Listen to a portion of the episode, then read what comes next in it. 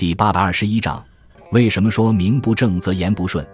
名不正则言不顺，语出《论语·子路》第十三。名不正则言不顺，言不顺则事不成，事不成则礼乐不兴，礼乐不兴则刑罚不忠，刑罚不重则民无所措手足。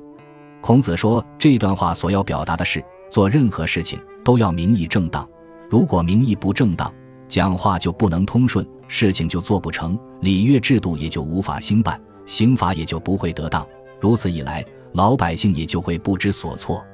孔子是极为重视名分的，在这里从明之不正的负面影响的角度来讲述了正名的重要意义。孔子所讲的名正，是实至而名归的名，通过正名所要强调的是事理的端正，明知正是行事有方的端实。